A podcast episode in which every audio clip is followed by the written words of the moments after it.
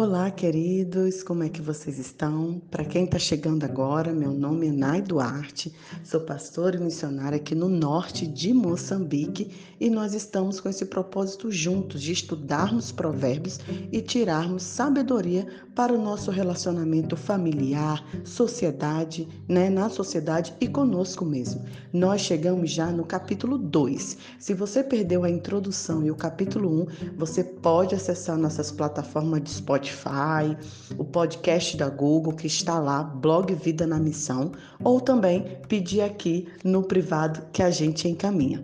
Então vamos lá? O tema de hoje é benefícios da sabedoria para nossa vida familiar. Então, eu selecionei aqui sete conselhos, sete ensinamentos que nós aprendemos nesse capítulo 2. Quando buscamos a sabedoria em Deus e guardamos os conselhos, fazendo dela prioridade, nós entendemos, aprendemos e escolhemos coisas valorosas para a nossa vida. E o primeiro tópico é que entendemos o que é temer a Deus. A pessoa que é sábia, ela compreende o caminho que o Senhor designou para a vida dela. Ela entende o que é obedecer a esse Deus maravilhoso e que nós só temos a ganhar quando seguimos por esse caminho. Segundo tópico é que nós aprendemos a ter bom senso e sermos honestos.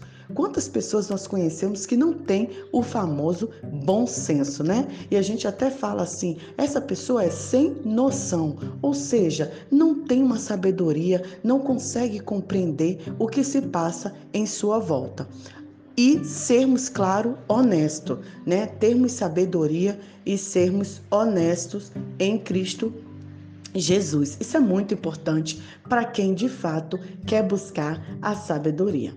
3. Quando entendemos o benefício da sabedoria para nossa família e para a gente, nós somos protegidos por Deus. O nosso caminho é direcionado pelo Senhor. Por mais desafios que tenhamos, nós somos protegidos por esse Deus maravilhoso. Número 4 aprendemos a ter discernimento. Você sabe o que é discernimento? Discernimento é entender o que é certo, justo e ser imparcial. Andar no caminho certo é você olhar para uma situação e você saber discernir: será que isso é bom? Será que isso acrescentará em minha vida? Será que isso vale a pena para minha família ou sacrificar? Ou trará sacrifícios para mim e para todos que estão em minha volta. Tem pessoas também que adoram dizer: a vida é minha, eu escolho o que eu quiser, eu faço o que quiser. Isso não é verdade, querido, porque quando nós fazemos escolhas erradas, toda a nossa família paga. As consequências vêm não só para nós, mas para todos os que estão em nossa volta. Número 5. Cinco conselho, o quinto conselho que eu tirei aqui no capítulo 2 é que nós temos alegria de viver.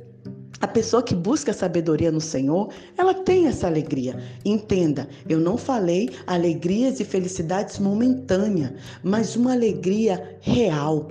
Você sabe que mesmo você passando por momentos desafiadores, você terá alegria em Cristo Jesus. A alegria virá pela manhã. Isso significa que o momento ruim vai passar e que você conseguirá viver em Deus uma vida plena.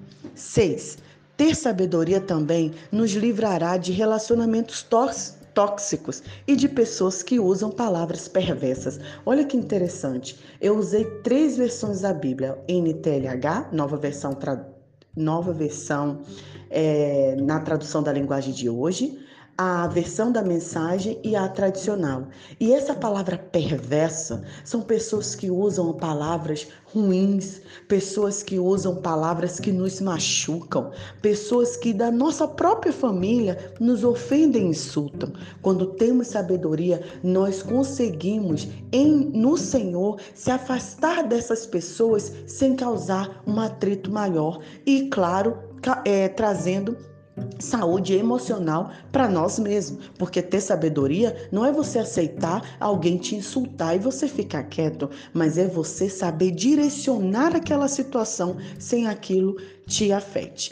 E número 7, Ter sabedoria também nos ajudará a escolher um marido ou uma esposa que venha do Senhor e nos livrará de pessoas promíscuas.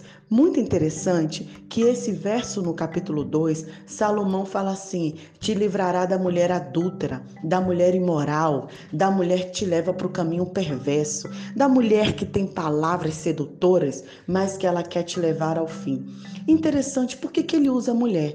Devemos lembrar, lá na introdução que a gente aprendeu, que os provérbios estavam sendo escritos para meninos, para educar meninos no caminho certo. Até porque as meninas não tinham acesso à educação. Então, hoje, em várias versões da Bíblia, não está falando só de mulher, mas de pessoas que nos levam para caminhos ruins pessoas que é, nos enganam com aquelas palavras bonitas. Você que é solteiro ou solteira que está me ouvindo, cuidado. O homem ou a mulher não basta ser da igreja, não basta ser religioso. Peça ao Senhor sabedoria e discernimento para você conseguir entender se de fato essa pessoa vem de Deus ou não. Muito cuidado com essas pessoas que têm palavras sedutoras, mas que no fundo elas querem te enganar. Quantas mulheres maravilhosas eu conheço, mulheres do Senhor, que infelizmente foram enganadas por homens imorais, homens que levavam a caminho de morte, como está aqui no versículo 17. Salomão traz esse, essa atenção para gente. Tenha sabedoria nas escolhas do seu relacionamento. Não se envolva com qualquer pessoa. Você não merece qualquer pessoa. A pessoa que tem sabedoria no Senhor merece sempre o melhor. E por fim, eu quero deixar o versículo da semana. Siga os passos, os bons passos e permaneça nos caminhos dos justos. Siga o que é bom, siga o caminho correto, sigam as pessoas que levam você para a honestidade, que acrescentem sua vida. Cuidado com os relacionamentos, mesmo que seja da sua própria família. A oração de hoje é que o Senhor nos ajude a priorizar a sabedoria em nossa vida, para que possamos colher os frutos e os seus benefícios. Eu clamo ao Senhor que de fato eu e você tenhamos sabedorias nesse desafio diário de conviver com o outro, de se relacionar com o outro no caminho certo, no caminho do Senhor Jesus Cristo. Um grande abraço, que Deus abençoe seu dia e se você nos segue nas redes sociais, coloca lá que você já conseguiu cumprir a devocional, que você aproveitou o feriado e conseguiu aprender um pouco mais do Senhor em nossas vidas. Um abração, Nai Duarte, Moçambique.